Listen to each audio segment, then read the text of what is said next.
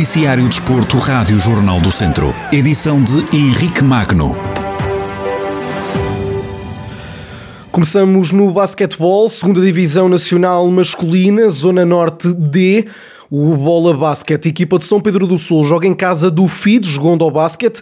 As duas equipas que ocupam a cauda da tabela classificativa, ainda sem registro de vitórias. O encontro acontece sábado, às três da tarde, no Complexo Desportivo de São Pedro do Sul. Na Seleção Nacional de Futsal, André Coelho e Fábio Cecílio, atletas naturais do distrito, voltam a integrar a lista de convocados do selecionador nacional Jorge Brás. A equipa das esquinas tem dois jogos de preparação para o Euro 2022 com os Países Baixos na próxima semana, dias 15 e 16 de novembro. A lista de 16 convocados foi divulgada esta quinta-feira. Estes vão ser os primeiros jogos de Portugal após a conquista do Campeonato do Mundo na Lituânia. Estas partidas servem os interesses de preparação da formação lusa que vai defender o título de campeã da Europa a partir do dia 16 de janeiro.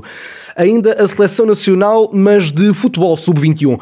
Hoje é o primeiro de dois encontros frente ao Chipre, referentes à fase de qualificação para o Europeu 2023 jogo que poderá contar com a presença de Tiago Dantas e Eduardo Quaresma, atletas do Clube Desportivo Tondela, que integraram a lista de opções.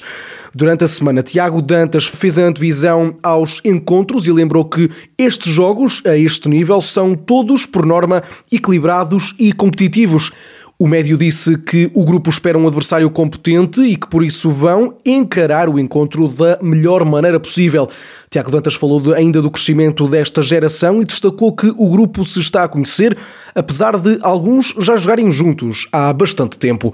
Recorde-se que o selecionador nacional Rui Jorge vai falhar os encontros por ter testado positivo à Covid-19. Será o treinador nacional Romeu Almeida quem vai orientar a equipa das esquinas. O técnico assegurou que o conjunto português está está tranquilo e sabe o que tem de fazer, acrescentando que será um jogo difícil com uma boa equipa que tem bons executantes técnicos. Portugal tem que demonstrar a qualidade que tem para conseguir levar os três pontos, disse o técnico Romeu Almeida. O encontro entre Portugal e o Chipre está marcado para as seis da tarde desta sexta-feira.